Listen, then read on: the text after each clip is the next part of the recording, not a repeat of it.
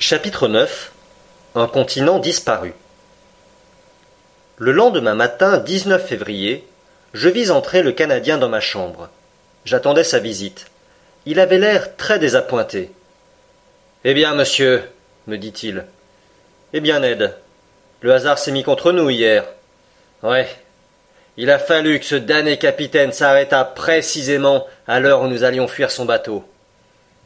Oui, Ned. Il avait affaire chez son banquier. Son banquier? Ou plutôt sa maison de banque.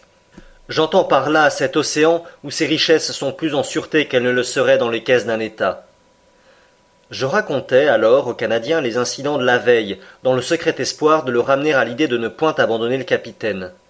Mais mon récit n'eut d'autre résultat que le regret énergiquement exprimé par Ned de n'avoir pu faire pour son compte une promenade sur le champ de bataille de Vigo.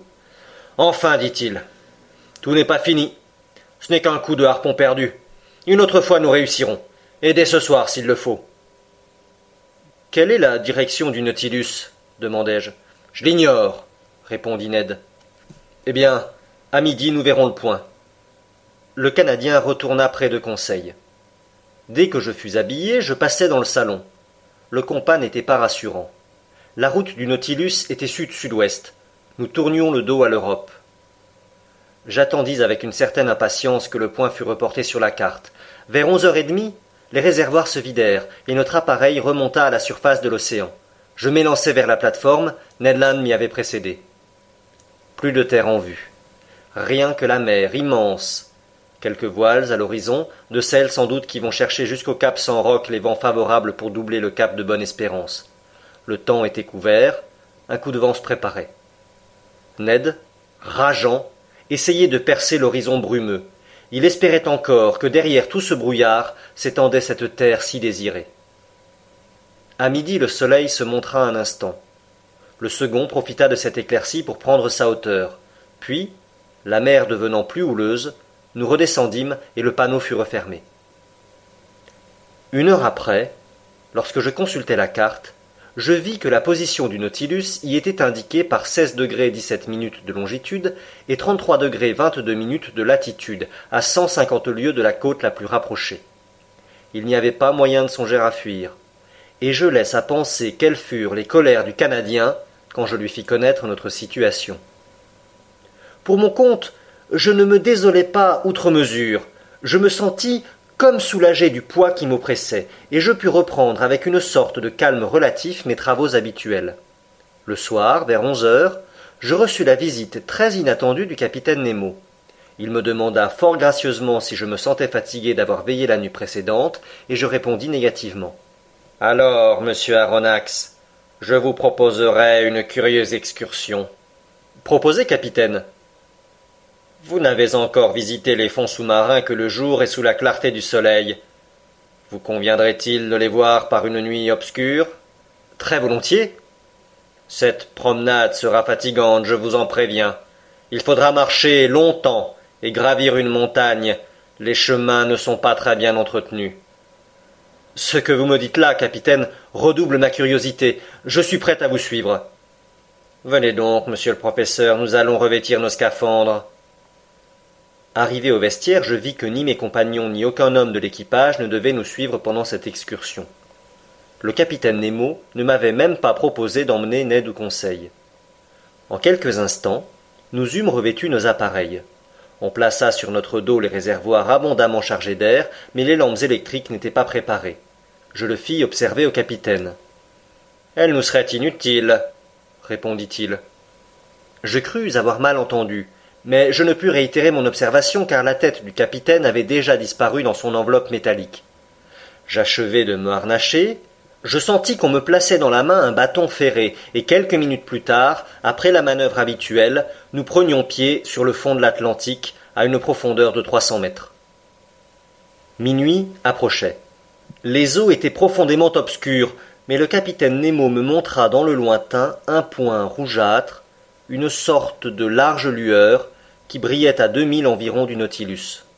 Ce qu'était ce feu, quelle matière l'alimentait, pourquoi et comment il se revivifiait dans la masse liquide, je n'aurais pu le dire. En tout cas, Il nous éclairait, vaguement il est vrai, mais je m'accoutumai bientôt à ces ténèbres particulières et je compris dans cette circonstance l'inutilité des appareils Ruhmkorff.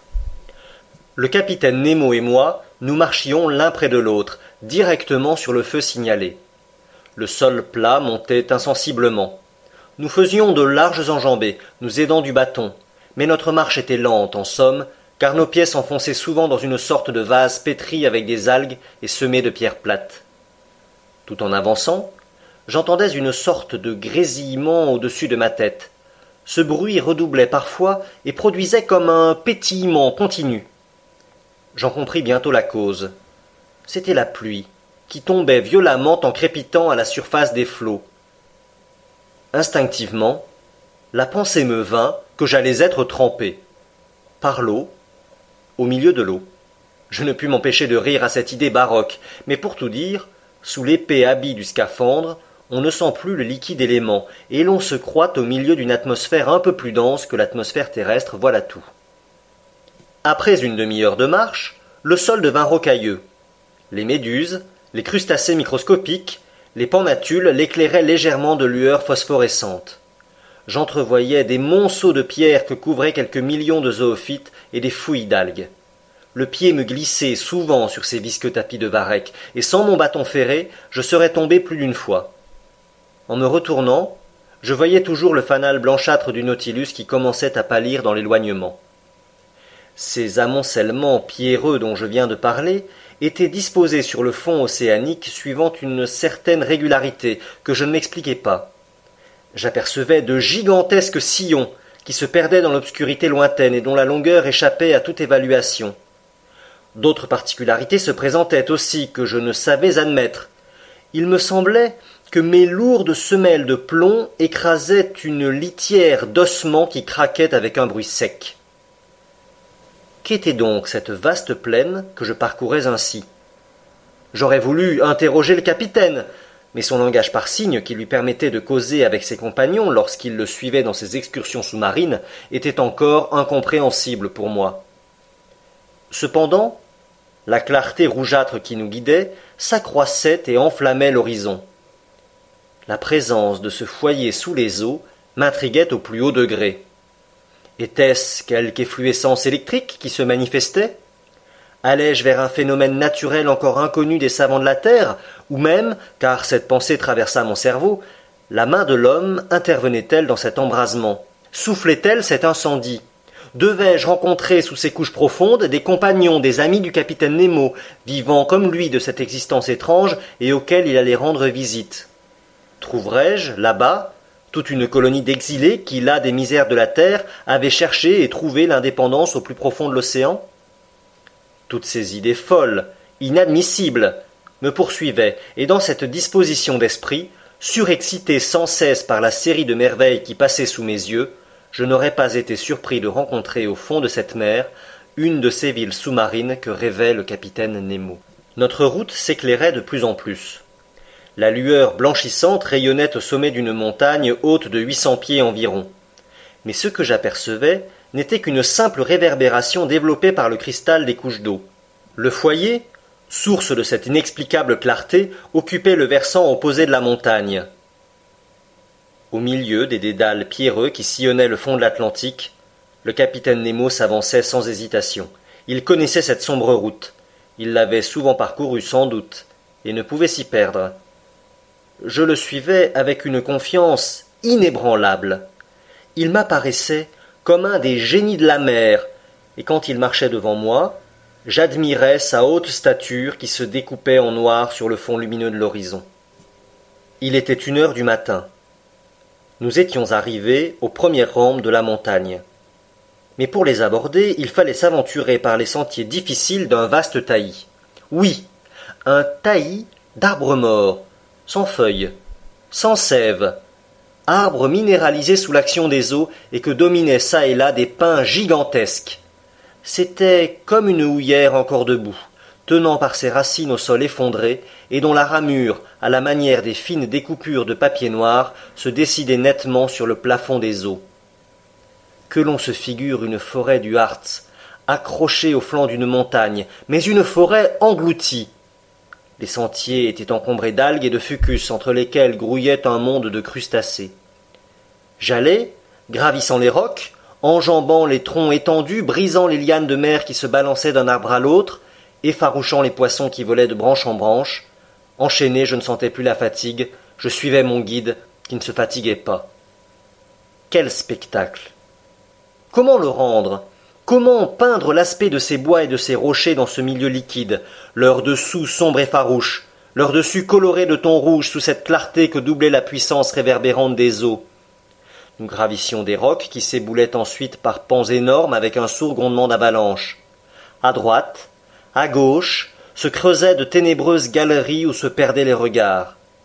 Ici s'ouvraient de vastes clairières que la main de l'homme semblait avoir dégagées, et je me demandais parfois si quelque habitant de ces régions sous-marines n'allait pas tout à coup m'apparaître.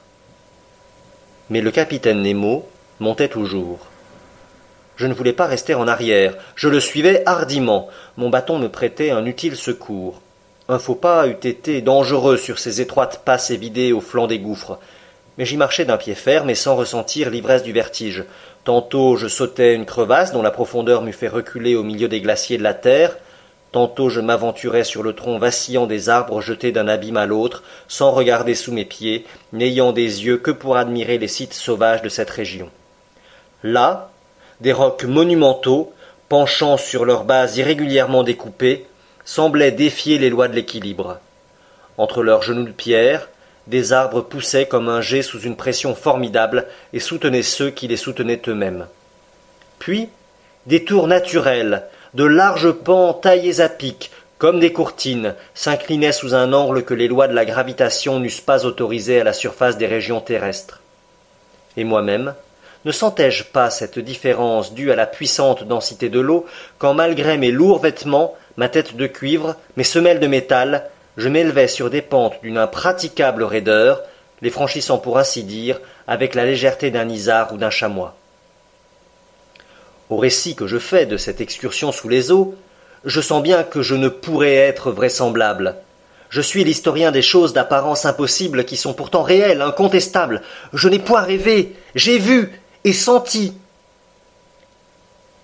Deux heures après avoir quitté le Nautilus, nous avions franchi la ligne des arbres et à cent pieds au-dessus de nos têtes se dressait le pic de la montagne dont la projection faisait ombre sur l'éclatante irradiation du versant opposé. Quelques arbrisseaux pétrifiés couraient çà et là en zigzags grimaçants. Les poissons se levaient en masse sous nos pas comme des oiseaux surpris dans les hautes herbes. La masse rocheuse était creusée d'impénétrables anfractuosités, de grottes profondes, d'insondables trous, au fond desquels j'entendais remuer des choses formidables le sang me refluait jusqu'au cœur quand j'apercevais une antenne énorme qui me barrait la route, ou quelques pinces effrayantes se refermant avec bruit dans l'ombre des cavités. Des milliers de points lumineux brillaient au milieu des ténèbres. C'étaient les yeux de crustacés gigantesques, tapis dans leur tanière, des homards géants se redressant comme des halbardiers et remuant leurs pattes avec un cliquetis de ferraille, des crabes titanesques braqués comme des canons sur leur affût, et des poulpes effroyables, entrelaçant leurs tentacules comme une broussaille vivante de serpents. Quel était ce monde exorbitant que je ne connaissais pas encore? À quel ordre appartenaient ces articulés auxquels le roc formait comme une seconde carapace? Où la nature avait-elle trouvé le secret de leur existence végétative? Et depuis combien de siècles vivaient-ils ainsi dans les dernières couches de l'océan? Mais je ne pouvais m'arrêter. Le capitaine Nemo, familiarisé avec ces terribles animaux, n'y prenait plus garde. Nous étions arrivés à un premier plateau où d'autres surprises m'attendaient encore. Là se dessinaient de pittoresques ruines qui trahissaient la main de l'homme, et non plus celle du Créateur. C'étaient de vastes amoncellements de pierres où l'on distinguait de vagues formes de châteaux, de temples, revêtus d'un monde de zoophytes en fleurs, et auquel, au lieu de lierre, les algues et les fucus faisaient un épais manteau végétal. Mais qu'était donc cette portion du globe engloutie par les cataclysmes? Qui avait disposé ces roches et ces pierres comme des dolmens des temps antéhistoriques Où étais-je? Où m'avait entraîné la fantaisie du capitaine Nemo? J'aurais voulu l'interroger. Ne le pouvant, je l'arrêtai. Je saisis son bras. Mais lui, secouant la tête, et me montrant le dernier sommet de la montagne, sembla me dire Viens, viens encore, viens toujours. Je le suivis dans un dernier élan, et en quelques minutes je gravis le pic qui dominait d'une dizaine de mètres toute cette masse rocheuse.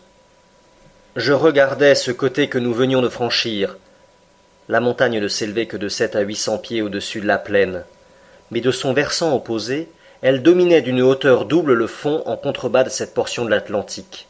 Mes regards s'étendaient au loin et embrassaient un vaste espace éclairé par une fulguration violente. En effet, c'était un volcan que cette montagne. À cinquante pieds au-dessous du pic, au milieu d'une pluie de pierres et de scories, un large cratère vomissait des torrents de lave qui se dispersaient en cascades de feu au sein de la masse liquide. Ainsi posé, ce volcan, comme un immense flambeau, éclairait la plaine inférieure jusqu'aux dernières limites de l'horizon. J'ai dit que le cratère sous-marin rejetait des laves, mais non des flammes. Il faut aux flammes l'oxygène de l'air, et elles ne sauraient se développer sous les eaux. Mais des coulées de lave qui ont en elles le principe de leur incandescence peuvent se porter au rouge blanc, lutter victorieusement contre l'élément liquide et se vaporiser à son contact. Des rapides courants entraînaient tous ces gaz en diffusion, et les torrents laviques glissaient jusqu'au bas de la montagne, comme les déjections du Vésuve sur un autre Torre del Greco. En effet, là, sous mes yeux, ruinée, abîmée, jetée bas, apparaissait une ville détruite. Ses toits effondrés, ses temples abattus, ses arcs disloqués, ses colonnes gisant à terre, où l'on sentait encore les solides proportions d'une sorte d'architecture toscane. Plus loin, quelques restes d'un gigantesque aqueduc. Ici, l'exhaussement empâté d'une acropole, avec les formes flottantes d'un Parthénon. Là, des vestiges de quais, comme si quelque antique port eût abrité jadis sur les bords d'un océan disparu les vaisseaux marchands et les trirèmes de guerre. Plus loin encore, de longues lignes de murailles écroulées, de larges rues désertes, toute une Pompéi enfouie sous les eaux, que le capitaine Nemo ressuscitait à mes regards. Où étais-je? Où étais-je? Je voulais le savoir à tout prix. Je voulais parler. Je voulais arracher la sphère de cuivre qui emprisonnait ma tête. Mais le capitaine Nemo vint à moi et m'arrêta d'un geste. Puis ramassant un morceau de pierre crayeuse, il s'avança vers un roc de basalte noir et traça ce seul mot Atlantide. Quel éclair traversa mon esprit. L'Atlantide, l'ancienne Méropide de Théopompe, l'Atlantide de Platon, ce continent nié par Origène, Porphyre, Jamblique, Danville, Maltebrun, Humboldt, qui mettait sa disposition au compte des récits légendaires, admis par Posidonius, Pline, Amien Marcelin, Tétulien, Angel, Scherer, Tournefort, Buffon et Davzac, je l'avais là sous les yeux, portant encore les irrécusables témoignages de sa catastrophe. C'était donc cette région engloutie qui existait en dehors de l'Europe, de l'Asie, de la Libye, au-delà des colonnes d'Hercule où vivait ce peuple puissant des Atlantes contre lequel se firent les premières guerres de l'ancienne Grèce. L'historien qui a consigné dans ses écrits les hauts faits de ces temps héroïques, c'est Platon lui-même. Son dialogue de Timée et de Critias a été, pour ainsi dire, tracé sous l'inspiration de Solon, poète et législateur. Un jour, Solon s'entretenait avec quelques sages vieillards de Saïs, ville déjà vieille de huit cents ans, ainsi que le témoignaient ses annales gravées sur le mur sacré de ses temples. L'un de ces vieillards raconta l'histoire d'une autre ville plus ancienne de mille ans. Cette première cité athénienne, âgée de neuf cents siècles, avait été envahie et en partie détruite par les Atlantes. Ces Atlantes, disait-il, occupait un continent immense, plus grand que l'Afrique et l'Asie réunies, qui couvrait une surface comprise du douzième degré de latitude au quarantième degré nord. Leur domination s'étendait même à l'Égypte. Ils voulurent l'imposer jusqu'en Grèce, mais ils durent se retirer devant l'indomptable résistance des Hellènes. Des siècles s'écoulèrent. Un cataclysme se produisit, inondations, tremblements de terre, une nuit et un jour suffirent à l'anéantissement de cette Atlantide, dont les plus hauts sommets, Madère, les Açores, les Canaries, les îles du Cap-Vert, émergent encore. Tels étaient ces souvenirs historiques que l'inscription du capitaine Nemo faisait palpiter dans mon esprit. Ainsi donc, conduit par la plus étrange destinée, je foulais du pied l'une des montagnes de ce continent. Je touchais de la main ces ruines mille fois séculaires et contemporaines des époques géologiques. Je marchais là même où avaient marché les contemporains du premier homme.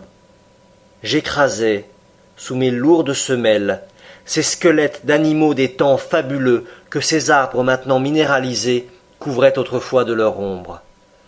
Ah. Pourquoi le temps me manquait il? J'aurais voulu descendre les pentes abruptes de cette montagne, parcourir en entier ce continent immense qui sans doute reliait l'Afrique à l'Amérique, et visiter ces grandes cités antédiluviennes. Là, peut-être, sous mes regards, s'étendait Makimos, la guerrière, Eusébès, la pieuse, dont les gigantesques habitants vivaient des siècles entiers et auxquels la force ne manquait pas pour entasser ces blocs qui résistaient encore à l'action des eaux. Un jour, peut-être, quelque phénomène éruptif les ramènera à la surface des flots, ces ruines englouties. On a signalé de nombreux volcans sous-marins dans cette portion de l'océan, et bien des navires ont senti des secousses extraordinaires en passant sur ces fonds tourmentés. Les uns ont entendu des bruits sourds qui annonçaient la lutte profonde des éléments, les autres ont recueilli des cendres volcaniques projetées hors des mers. Tout ce sol, jusqu'à l'équateur, est encore travaillé par les forces plutoniennes. Et qui sait si dans une époque éloignée, accrue par les déjections volcaniques et par les couches successives de lave, des sommets de montagnes ignivomes n'apparaîtront pas à la surface de l'Atlantique. Pendant que je rêvais ainsi, tandis que je cherchais à fixer dans mon souvenir tous les détails de ce paysage grandiose, le capitaine Nemo, accoudé sur une stèle moussue, demeurait immobile et comme pétrifié dans une muette extase. Songeait-il à ces générations disparues et leur demandait-il le secret de la destinée humaine? Était-ce à cette place que cet homme étrange venait se retremper dans les souvenirs de l'histoire et revivre de cette vie antique, lui qui ne voulait pas de la vie moderne? Que n'aurais-je donné pour connaître ses pensées, pour les partager, pour les comprendre? Nous restâmes à cette place pendant une heure entière, contemplant la vaste plaine sous l'éclat des laves qui prenaient parfois une intensité surprenante les bouillonnements intérieurs faisaient courir de rapides frissonnements sur l'écorce de la montagne. Des bruits profonds, nettement transmis par ce milieu liquide, se répercutaient avec une majestueuse ampleur. En ce moment, la lune apparut un instant à travers la masse des eaux et jeta quelques pâles rayons sur le continent englouti. Ce ne fut qu'une lueur, mais d'un indescriptible effet. Le capitaine se leva, jeta un dernier regard à cette immense plaine, puis de la main il me fit signe de le suivre. Nous descendîmes rapidement la montagne. La forêt minérale une fois dépassée, j'aperçus le fanal du Nautilus qui brillait comme une étoile. Le capitaine marcha droit à lui, et nous étions rentrés à bord au moment où les premières teintes de l'aube blanchissaient la surface de l'océan.